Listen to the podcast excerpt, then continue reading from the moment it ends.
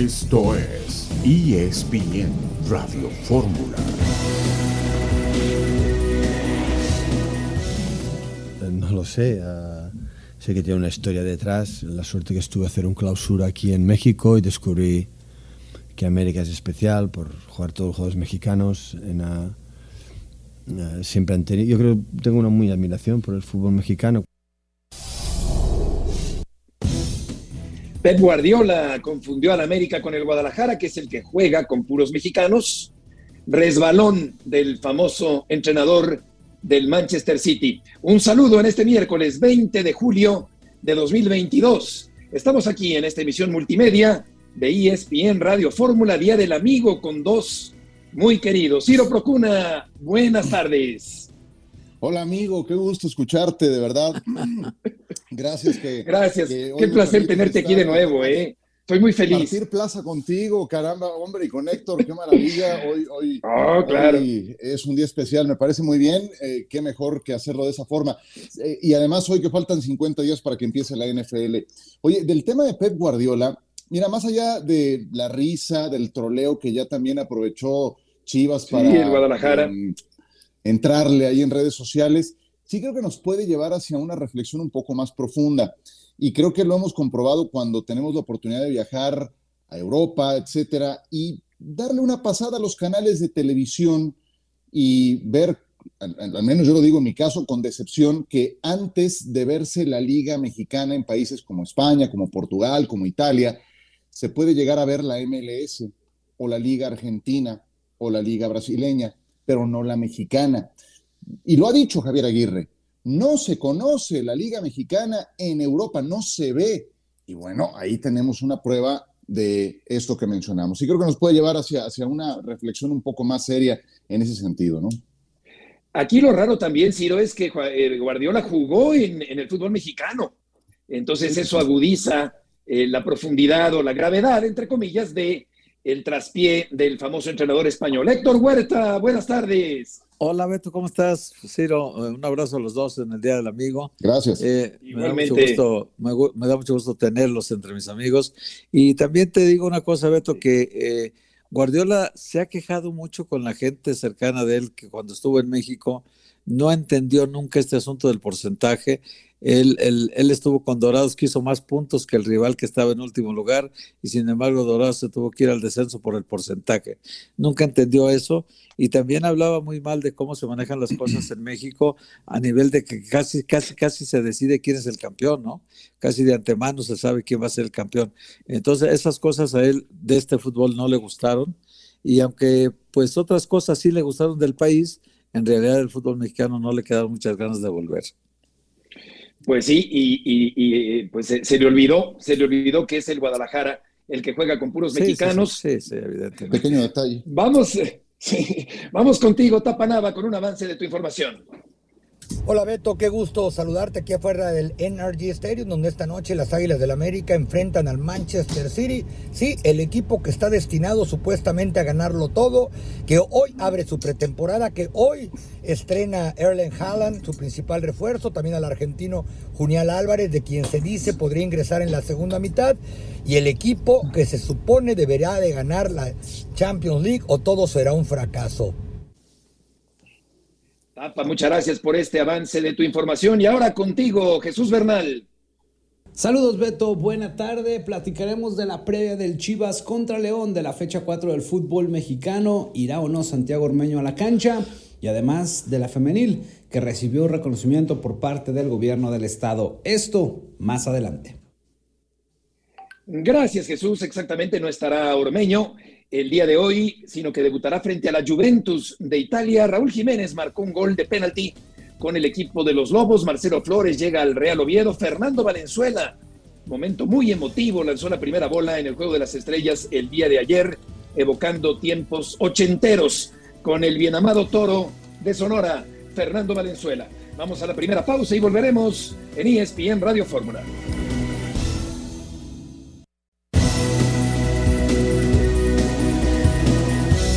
De regreso en esta tarde de miércoles en ESPN Radio Fórmula, Jaime Ordiales se perfila para ser el nuevo director de selecciones nacionales tras la destitución hace unos días de Gerardo Torrado y León Lecanda tienen información. León, gusto en saludarte.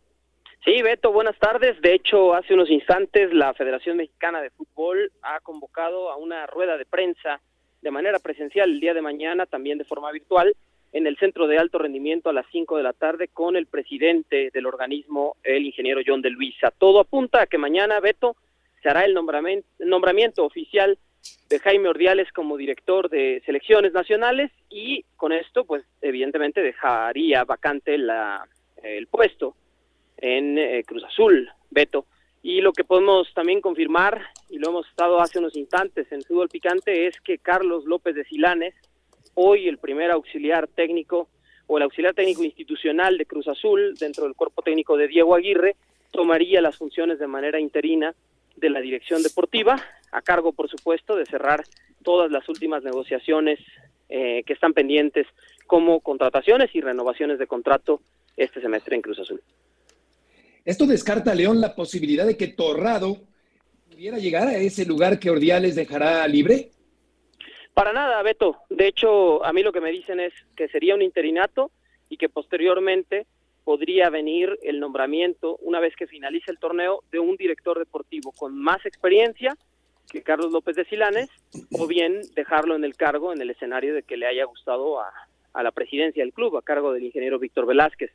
Pero esto es porque es intempestivo y porque se analizaron dos perfiles dentro de la institución, uno el de Carlos López de Silanes, repito, que ya tuvo cinco meses como director deportivo eh, en su paso en Necaxa, entre agosto del 2016 y enero de 2017, que ya fue coordinador de Fuerzas Básicas en el año 2013 en América, antes visor eh, en esta institución, ahí coincidió justamente con Jaime Ordiales y John de Luisa hace una década en América, y bueno, tiene cierta experiencia. El otro perfil, el de Oscar, el Conejo Pérez, pero me dicen que el entrenador de porteros de Cruz Azul, al no tener experiencia directiva, sí se está preparando en esa área, pero quizá no para este momento.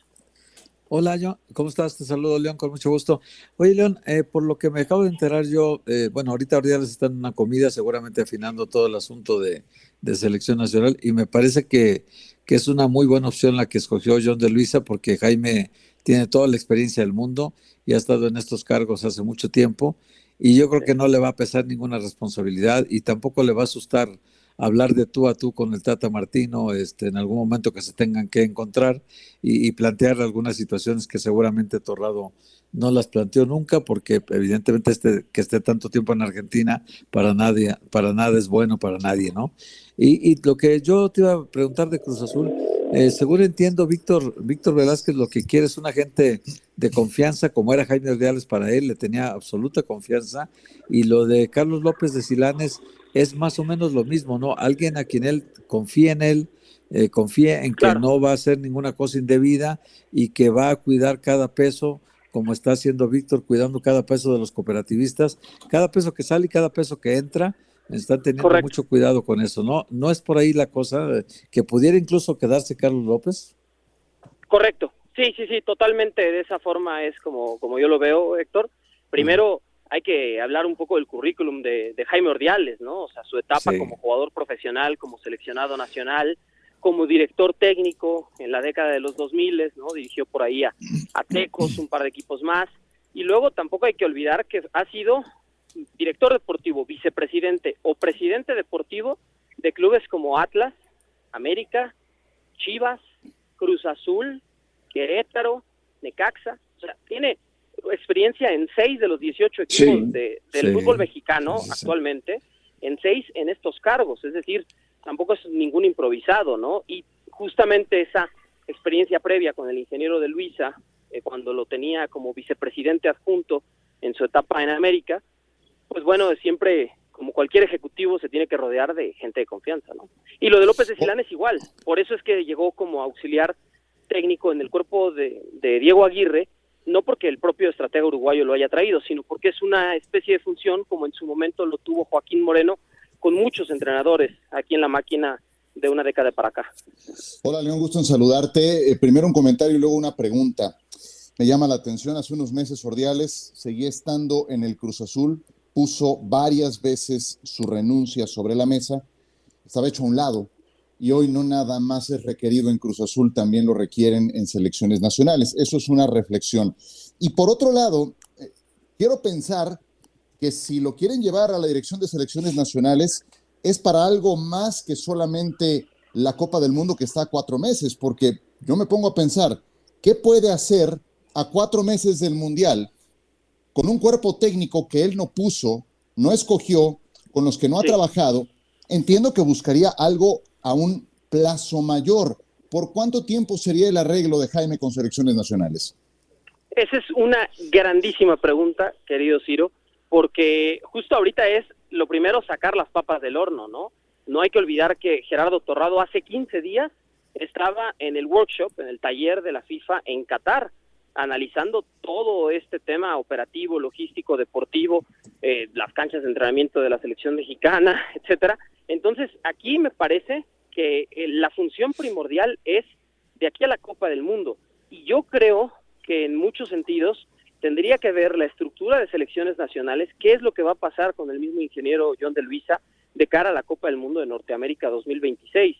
Y yo pienso que eh, sería muy difícil evaluar el trabajo de Ordiales de prácticamente cuatro meses, que sería agosto, septiembre, octubre y noviembre, ya en plena Copa del Mundo, eh, sería muy difícil evaluarlo en términos deportivos por todo lo que mencionas. Él no trajo al Tata Martino, él eh, realmente llegaría a intentar facilitar, digamos, el camino del estratega argentino para la selección nacional de México de cara al mundial, ¿no?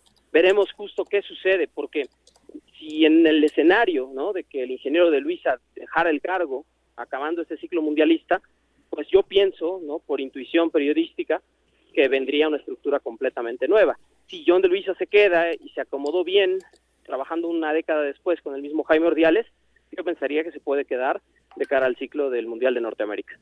Oye, León, tú que estás súper enterado de lo que pasa dentro de Cruz Azul. Yo, yo supe que Jaime Ordiales, cuando recibió la invitación de John de Luisa, lo primero que hizo fue hablar con Víctor Velázquez y le dijo, si, tú, si tú quieres, yo rechazo la propuesta de la selección, por más que sea la selección, yo tengo un compromiso contigo y, y, si tú quieres me quedo porque estamos en el asunto de las contrataciones y si quieres me quedo contigo y ahorita hablo con John de Luis y renuncio a, a la posibilidad de selección. Y que Víctor le contestó algo parecido a esto de que no, no te preocupes, yo a mí me gusta que la gente progrese, si te ofrecen esto es selección nacional, es muy importante para tu carrera, tómalo.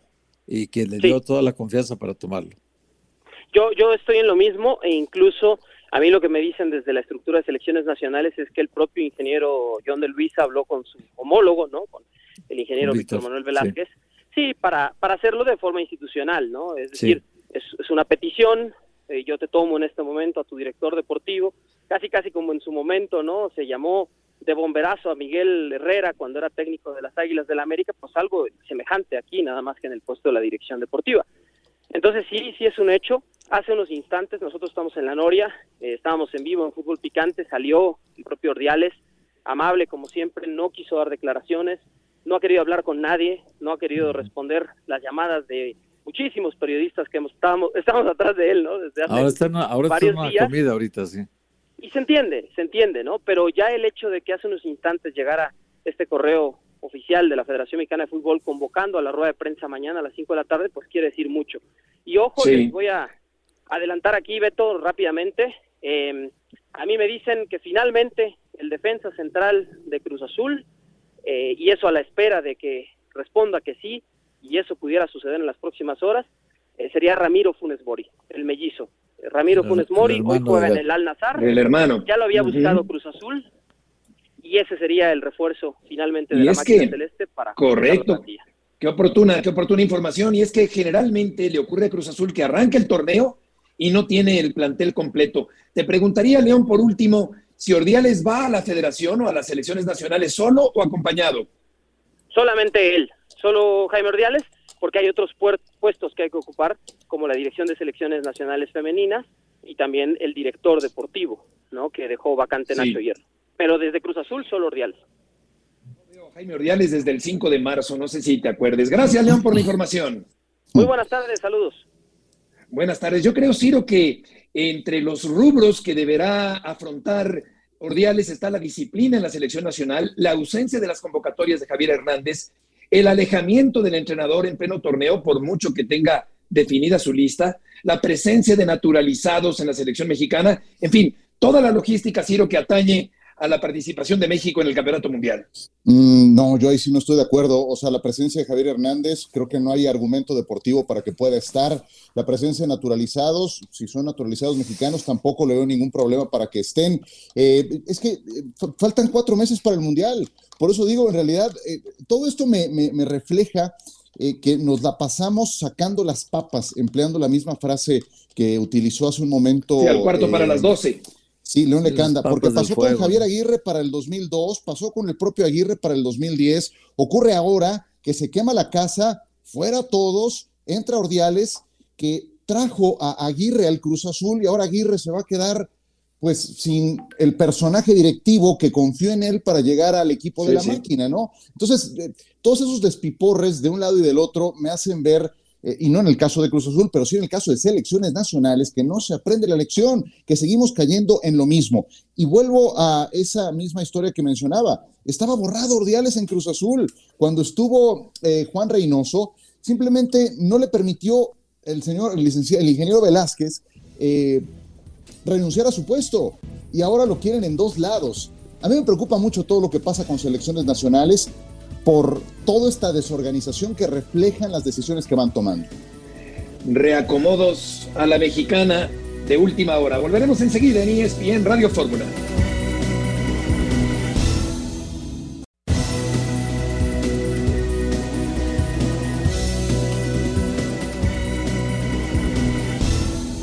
Surgió el calendario internamente me hacen cara para jugar todos y lo van a jugar porque realmente se lo merecen. Eh, son lindos partidos para que ellos se sientan eh, dentro del campo de juego, enfrentar a, que todo el mundo lo ve por televisión. Entonces, minutos más, minutos menos van a jugar todos eh, sin sacar de enfoque lo que es Tijuana el próximo sábado, porque nosotros la prioridad es eso, pero desde el más experimentado al joven van a estar todos el día de mañana. Y cómo no va a ser lindo, como dicen los argentinos, jugar contra escuadras de jerarquía internacional como el City o el Real Madrid. El Tapa Nava en Houston. Tapa, gusto en saludarte. ¿Qué tal, Beto, muchachos? Saludarlos justamente aquí en el paradisiaco. Empezamos una temperatura de alrededor de 30 centígrados. Hoy, el Energy Stadium de los Houston techo cerrado, obviamente. Creo que nadie se atrevería a jugar al fútbol. El Manchester empezando su precisamente contra las Águilas del América. Ayer decía Pep Guardiola, un equipo del América con que será lindo por, y especial con puros mexicanos. A partir de entonces ha sido la comidilla entre propios y porque además confundió contra el, el archirrival y por otro lado, eso habla para muchos del conocimiento que hay en Liga Primera Inglesa para el técnico de los últimos años a nivel mundial muchas cosas con respecto al fútbol mexicano. Por otro lado, el City pues espera estrenar hoy figuras, de verdad, ¿no? Eh, va a aparecer hoy, desconoce si será de inicio o no, diversos reportes de Inglaterra, eh, es probable que vaya de inicio, caso contrario de Julián Álvarez, el argentino que recién llegó de River Plate, del que Guardiola necesitaba mucho, ya sea como pero llegando a las bandas, pero muchacho que llegó a quedarse en el fútbol europeo y comenzar a ser algún nombre, y acordó al agüero que hizo. Tapa, se te escucha mal, pues, se, te corta mucho, querido Tapa. ¿Te podrías mover un poquito, por favor? Eh, la información del Tapa Nava. Vamos a esperar un segundo para bueno, escucharlo mejor. Espero que ahora ya se oiga un poco mejor. sí, mejor. Mejor, adelante. sí, les decía que el Manchester va a estrenar a recuerdo a dos de ellos. Eh, Erling Haaland, quien está confirmado para participar, aunque se desconoce si será de inicio. muchos creen, sobre todo de la prensa que viaja al equipo inglés, va a titular, contrario al del argentino Julián Álvarez, quien recién llegó de River Plate, que Pep Guardiola ha expresado como el nuevo Kun Agüero del equipo, muchacho que puede jugar diversas posiciones ofensivas y que dice, le va a dar mucha versatilidad para tratar de probar sistemas diferentes. Es muy probable que él abra hasta la segunda participación con el City, que reitero, uno de dos partidos la gira por Estados Unidos antes de que regresen para ya jugar los oficiales después de semana de Creo que tengo una pregunta para el Tapa, pero no sé si vayamos a reconectar porque se está cortando. Yo creo que mejor lo reconectamos, querido Héctor, si te parece, porque no se le entiende bien. Eh, ahora, ahora volvemos contigo, Tapa, para completar la información.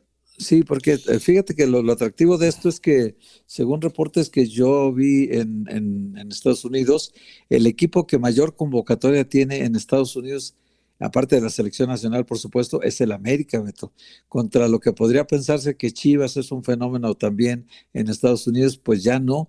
Parece que en los últimos años está la presencia del América en Estados Unidos que en cualquier parte, sobre todo Houston parece ser su segunda casa, que es donde va a jugar ahora contra el City, pero que en Estados Unidos el, el equipo mexicano que mayor cantidad de gente convoca a los estadios es el América. Y luego sorpresivamente nos encontramos con que León tiene mucha presencia, el Atlas tiene mucha presencia, el Guadalajara por supuesto también tiene una gran cantidad de público que lo sigue en Estados Unidos, pero sí, el Puebla, el Puebla también, sobre todo muchos poblanos en Estados Unidos. Sí, en la zona de Nueva York hay dos, dos millones de poblanos, Beto, imagínate. Entonces, eh, pero me sorprendió que el América en todos los en todas las ciudades de Estados Unidos donde se presenta hay un gran interés por verlos. Eso me sorprendió pensando todos pues que como siempre por el por ser el mercado de la nostalgia, el Guadalajara que representa la mexicanidad iba a tener más presencia, pues resulta que no. También los resultados cuentan en Estados Unidos para la gente. Sí. Interesante, tápate, volvemos a escuchar. Sí, eh, les comentaba y esperemos que ahora se oiga mejor que el Manchester City. Hoy, uno de solo dos partidos de preparación en Estados Unidos. El día 24 enfrentan al Bayern Múnich en el campo de los Green Bay Packers. Antes de comenzar ya partidos oficiales, torneo de Copa en Inglaterra. Y Guardiola decía que, bueno, habría que aprovechar hasta el último minuto. No hay cuatro jugadores de los que se supone que serán titulares por diversas razones, incluyendo lesión y asuntos de visado y por otro lado una decena de muchachos canteranos que quieren poner en la cancha junto con los refuerzos, como les decía. Eh, yo te quería preguntar, lo comentamos en, entre lo que te reconectábamos, comentábamos que, que, según yo leí, el América es el equipo mexicano que más poder de convocatoria tiene en este momento en los Estados Unidos, incluso por encima de Chivas. Eso, eso es por un lado, eh, nada más para que nos confirmes esta información. Y la otra, si ya sabes algo de los 11 que pondrá el Tan Ortiz en la cancha del América. ¿Qué tal, Héctor? Siempre un gustazo saludarte. por menos mi experiencia, yo creo que, gracias, que sí, el América es el equipo a seguir o que siguen en Estados Unidos. Y yo creo que tiene mucho que ver, una, con la ubicación, como te oí comentar, los resultados durante los últimos años. Eh, hay mucho club de aficionados, por ejemplo, yo leía esta mañana que aquí en la ciudad de Houston hay por lo menos cuatro clubes de aficionados o peñas del América que van a venir al estadio, un estadio que tendrá por lo menos 60 mil personas esta noche, reitero, para el primer partido de pretemporada del, del Manchester City.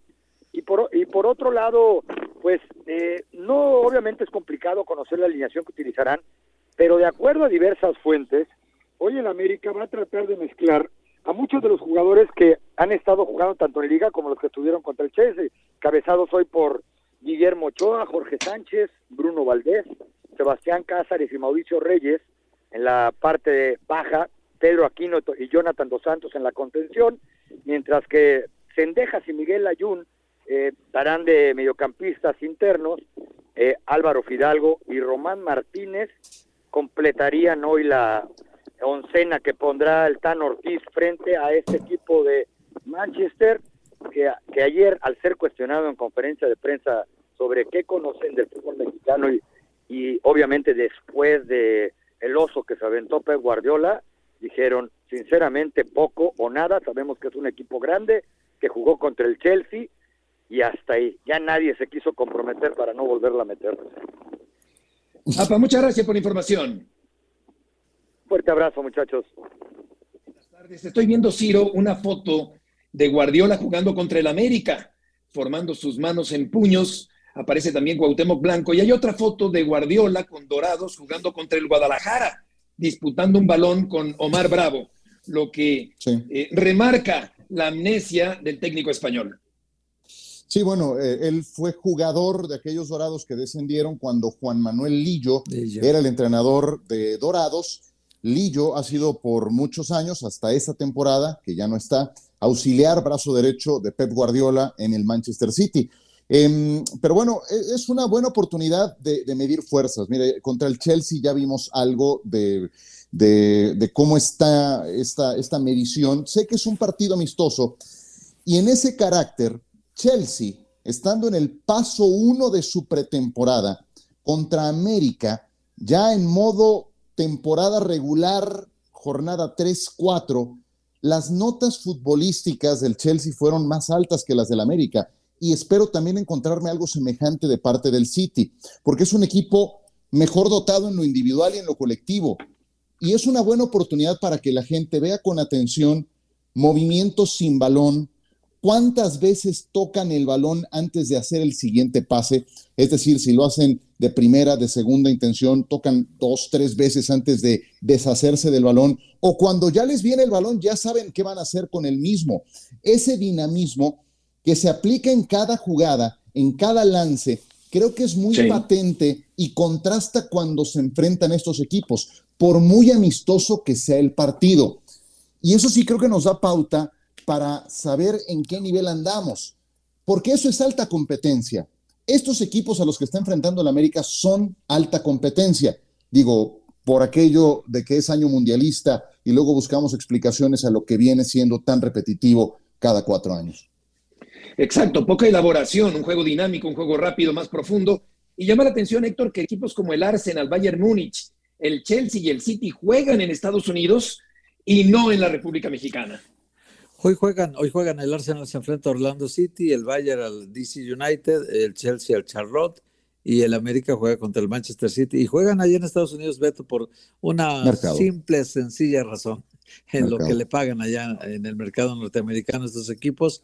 Y, y, lo que México no podría pagar por tener acá al City, al Bayern, al Chelsea, al Arsenal no podrían pagarle aquí eh, una serie de partidos amistosos contra equipos nacionales, pues no, no sacarían la papeleta, la verdad, este Beto. Y en Estados Unidos, pues sí, ves la, cantidad de aficionados que nos dijo el Tapa que van a entrar hoy en Houston, es impresionante, 60 mil aficionados para ver un partido de entrenamiento, Beto, donde en el segundo tiempo suelen hacer tantos cambios que se desfiguran los equipos, pero aún así la gente tiene mucho interés por verlos y bueno, pues lo que le pagan a cada equipo es impresionante también. Exacto, los estadounidenses abren la cartera y llevan a los equipos europeos. Ayer vimos al Barcelona enfrentarse al Inter de Miami y el Barcelona le pintó la cara al equipo de Miami. le hizo tres goles en el primer tiempo, cambió a todos para el segundo tiempo y con la unidad B le hizo otros goles, otros tres goles. Le hizo seis el Barcelona al Inter. Está en otro ritmo esos equipos. Esa es alta competencia. Volveremos enseguida, y eso que son amistosos, volveremos enseguida en ESPN Radio Fórmula.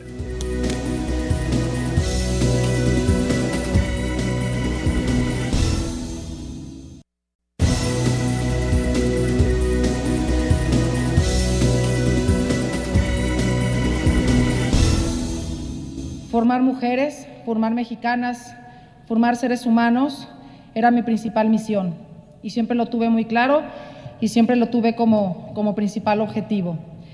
El camino no fue nada sencillo y se los digo con toda la, honestidad, no fue fácil, pero todo, absolutamente todo, cada día, cada minuto y cada hora ha valido la pena. Siempre he creído que, que por medio del deporte y si en, en, esta ocasión a mí me toca por medio del fútbol poder aportar un poquito a nuestro país con mujeres que creen, con mujeres que luchan, con mujeres que trabajan, que son persistentes, que son congruentes, ese es el premio más grande personal que me puedo llevar de este título. México necesita mucho deporte, México eh, necesita mujeres que sepan lo que es luchar todos los días. Estamos muy orgullosos de lo que, de lo que han hecho, de lo que ha hecho Chivas Femenil y arriba las Chivas.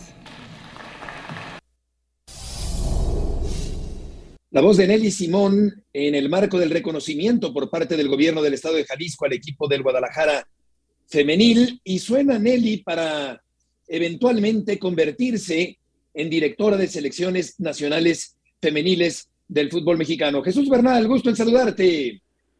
Saludos, Beto, compañeros, muy buena tarde. Bien lo mencionas, ¿no? Es algo de lo que ha comenzado a sonar en el ambiente de, del fútbol, ¿no? La posibilidad de que Nelly Simón asuma esa, esa dirección, tomando en cuenta que la intención de la Federación Mexicana es dividirla entre la rama varonil y la rama femenil y el, el trabajo que ha hecho en Chivas, pues evidentemente la pone ahí en el, en, el aparador, ¿no?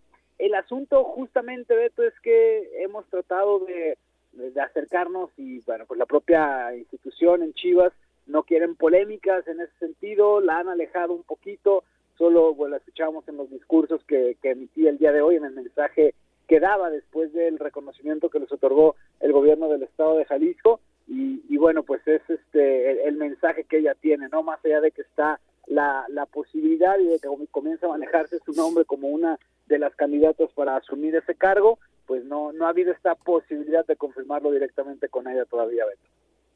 Correcto, Jesús, yo creo que tiene el perfil y reúne las aptitudes para convertirse en la directora de las selecciones femeniles, Nelly Simón. Por lo que toca al equipo varonil del Guadalajara, sin Ormeño todavía, ¿verdad, eh, Jesús, para enfrentar a León? Así es, Beto, sin, sin Santiago Ormeño, quien pues tendrá que cumplir como con este periodo de adaptación, ¿no? Eh, hasta ahora el, el cuerpo técnico así lo ha decidido, el profe Ricardo Cadena considera que estuvo trabajando pues prácticamente durante toda la semana sin él, porque así fue, no podía incluirse o integrarse a la dinámica grupal hasta que su contratación se hiciera oficial y al suceder esto apenas el pasado lunes por la tarde, diciendo que Chivas fue el día de hoy, pues la única práctica que tuvo Santiago fue ayer por la tarde, ¿no? Entonces, para el cuerpo técnico no está considerado porque no trabajó la semana con el plantel y tendrá que esperar turno para el partido del viernes contra la Juventus. Eh, saludos Jesús, eh, te quiero preguntar por un caso particular. Alan Mozo fue uno de los eh, principales refuerzos de Chivas, llegó temprano, hizo pretemporada, era titular en los Pumas, era titular en Pumas en línea de cuatro. Ahora utilizan un esquema que creo que inclusive le favorece más a Alan Mozo por sus condiciones ofensivas. Sin embargo, ha iniciado en la banca los primeros partidos del equipo Guadalajara. ¿A qué se debe? Saludos, Ciro. Buena tarde de acuerdo con lo que nos ha comentado el profe Ricardo Cadena, es justo a, un tema de a un tema físico y un tema de adaptación.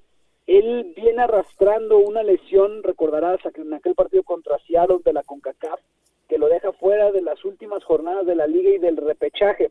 Y a pesar de que estuvo integrado con el Guadalajara durante toda la pretemporada, el cuerpo técnico pues eh, vio que no estaba al 100%. Eso ya lo superó, ya se encuentra físicamente bien pero nos comentaba el profe Cadena durante la semana que le hace falta el, entendimiento y la adaptación al sistema que, él tiene, porque considera justo esa parte de que él viene de jugar en línea de cuatro con el equipo de Pumas durante prácticamente toda su carrera y no ha podido adaptarse a lo que el profe Cadena pide en esta línea de cinco. Entonces es el argumento que desde el cuerpo técnico dan del por qué Hermoso no ha sido titular aún.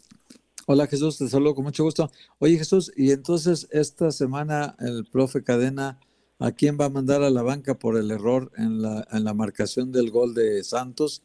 Porque el Mudo, el Mudo Aguirre se hizo un traje torero ahí con, con Olivas y con el Tiba. Eh, ¿Va a sacarlos a ellos como a Mier por una falla o los va a mantener en el equipo? Saludos Héctor, buena tarde. Eh, no, hasta ahora lo que yo tengo entendido es que va a respetar esta defensa de canteranos con la cual eh, jugó el partido ante la escuadra de, Santos Laguna. Y con el tema de Irene Mier, yo iría todavía un poquito más allá, Héctor. Eh, su contrato expira en diciembre. Entonces, ahí habrá que ver cómo está el tema de la renegociación, porque él se quiere quedar, pero al parecer no hay tanta voluntad por parte de la directiva en, extenderle el vínculo. Ya es un jugador grande, es un jugador de los que cobra pues caro dentro del plantel del Guadalajara y está ese tema también, ¿no? Entonces, eh, de repente... ¿Le van, a aplicar, ¿Le van a aplicar la de Budiño o qué? Es, es a lo que iba, con los antecedentes que hay en Chivas, pues tampoco sería de extrañar que a falta de unos meses por, para que se le acabe el contrato, pues ocurriera una situación similar con Irán Mier. Jesús, muchas gracias por la información. Buenas tardes.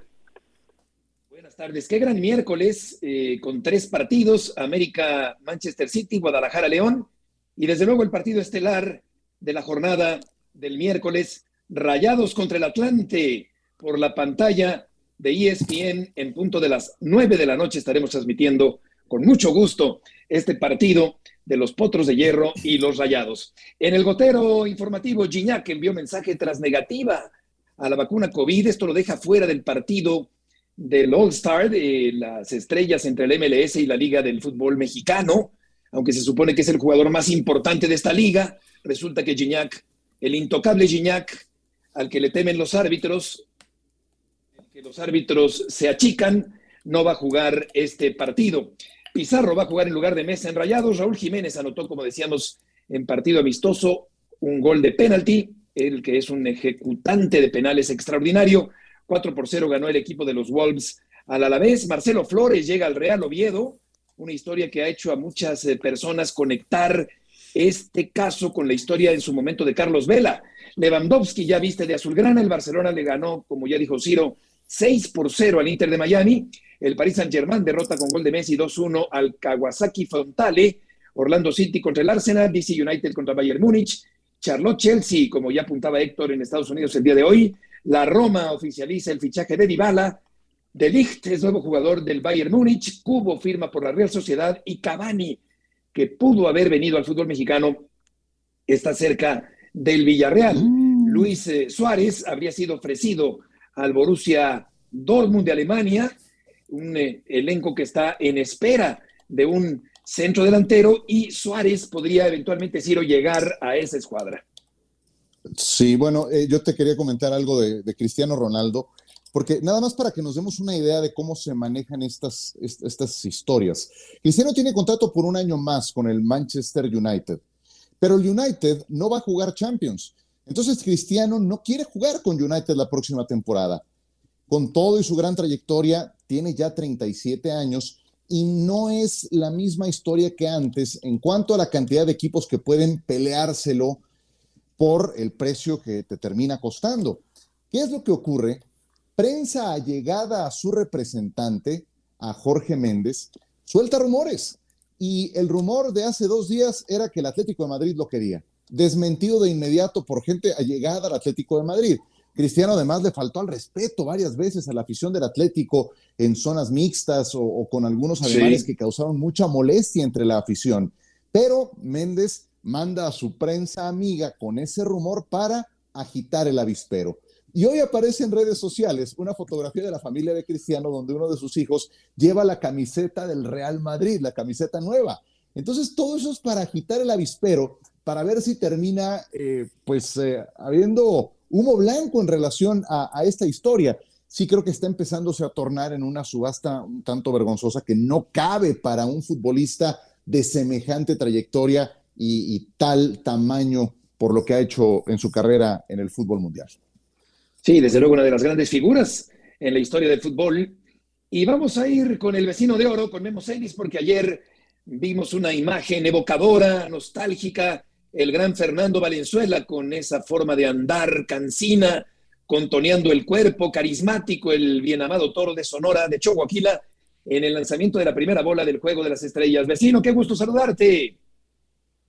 Hola, ¿cómo estás, vecino? Un gusto saludarles y pues sí, no, la verdad es que eso fue de lo de lo más destacado en eh, torno a todo lo que sucedió antes de que iniciara el Juego de Estrellas el ver a Fernando Valenzuela recibiendo esa gran ovación por parte del, público en Dodger Stadium.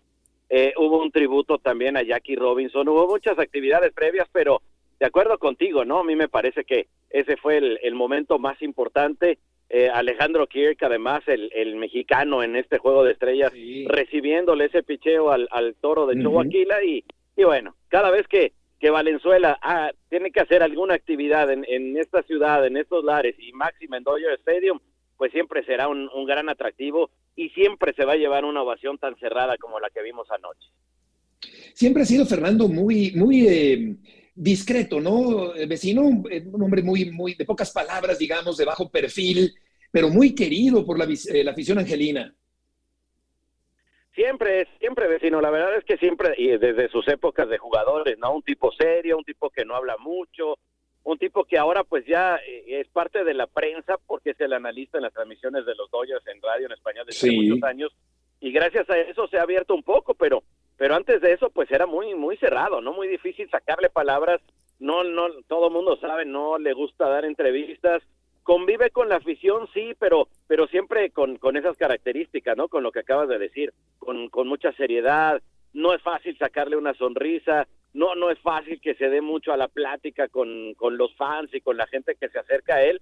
Sí, la verdad ha sido ha, sido siempre eh, cerrado en ese sentido, pero pues ahí está la grandeza, ¿no? Y ahí está lo que hizo sobre la loma. A pesar de, ese, carácter que, que no le ayuda mucho, la gente lo quiere, la gente lo adora y, y a pesar de todo lo siguen buscando, ¿no? Para, no, no nada más me refiero a, a los Dodgers o a grandes ligas para ceremonias como la de ayer, sino la, la gente, ¿no? La gente lo sigue buscando muchísimo.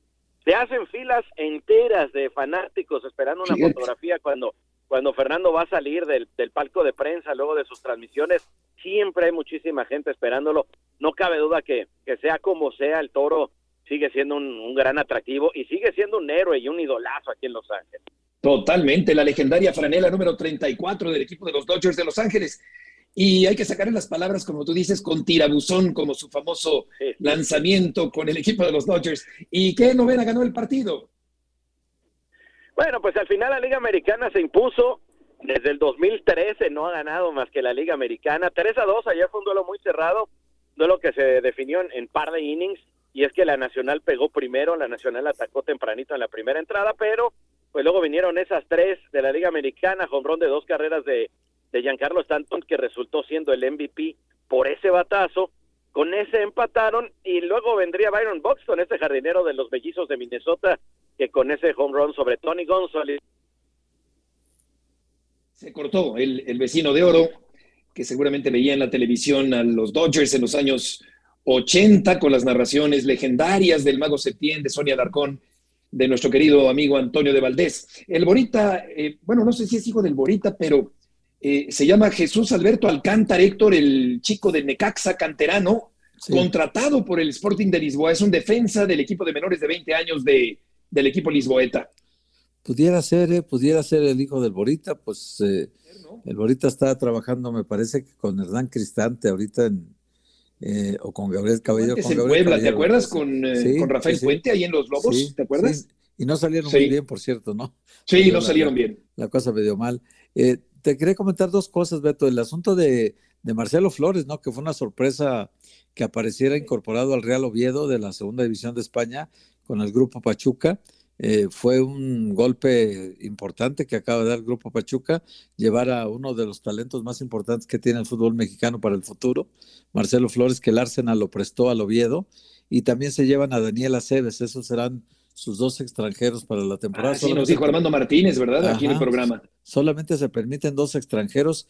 El, el Gijón, en cambio, tiene sus dos extranjeros, Juan Otero, que estaba en el América, y Uros Durdevich, es un, es un, el otro refuerzo que tiene extranjero, nada más se permiten dos, y este, este jugador es, debe ser eslovaco. Entonces, eh, son sus dos extranjeros, no lleva mexicanos. Eh, extrañamente, este equipo del Grupo Orlegui no lleva mexicanos, y en cambio, el equipo de Gijón eh, se queda con esos dos, y el equipo de Oviedo se lleva dos mexicanos como, como sus refuerzos extranjeros para esta temporada. Oye, nada más de lo que mencionabas del futbolista que va al Sporting Club de Portugal, el Sporting de Lisboa, ahí tienen una de las academias más importantes a nivel europeo, la Academia de Alcochete. De ahí salieron Paulo Futre, de ese semillero. Futre, Luis Figo, Cristiano Ronaldo, Miguel Veloso, Joe Mutiño, Rui Patricio, Beto Cuaresma. Sí, va, ni sabían pegarle a la pelota y un largo etcétera. Esa es la Academia de Alcochete del Sporting de Lisboa, el Sporting Club de Portugal. Nada más para Ahí hay ubicarnos. Un, sí, un famoso grupo de forcados también en esa ciudad portuguesa. Vecino, si gustas concluir tu comentario. Gracias, vecino. Bueno, aunque sean en partes o en etapas, pero terminamos con, con la victoria entonces de la Liga. Por entradas. Stanton, el, el MVP, un Giancarlo Stanton muy emotivo en la entrevista final. Él generalmente es eh, súper inexpresivo también, hablando de eso en cuanto a Valenzuela, ¿no? Stanton es siempre muy serio, poco expresivo, y ayer pues casi al borde de las lágrimas porque él es de por acá, él creció aquí, su papá lo traía a ver a los Dodgers, así que bueno, pues le dio, le dio emoción a Stanton conectar ese home run para el empate y después terminar siendo el MVP. Liga Americana entonces se impone 3 a 2 a Liga Nacional el béisbol moderno, el bullpen, los que vinieron del bullpen por parte de la Liga Americana hicieron un trabajo impecable. Shane McClanahan, que fue el abridor, fue quien permitió las dos carreras de la Nacional y después de eso cerraron totalmente las puertas. Gracias a la gloria de la Colonia del Valle, vecino, gusto en saludarte. Igualmente, vecino, abrazo para todos allá. Buenas tardes. Eh, pues sí, que estampa evocadora de Valenzuela el día de ayer. Y Marcelo Flores, yo creo que como comentaba Héctor, es una contratación muy interesante por todo lo que aporta en términos de frescura, encarador, hábil, siempre quiere la pelota, quiere jugar al fútbol. Es un chico que me parece que tiene la personalidad, Héctor, para lucir eh, con este equipo del Real Oviedo. Sí, sí, sí, es un chico muy talentoso, digo, es una de las joyas del, del Arsenal y creo que el mandarlo a España a foguearse, a que tenga más participación, a que juegue muchos partidos. Eso le va a servir bien al muchacho. También creo que se estaba precipitando mucho su proceso y esto le va a servir bien para sentarse, ¿no? Me parece.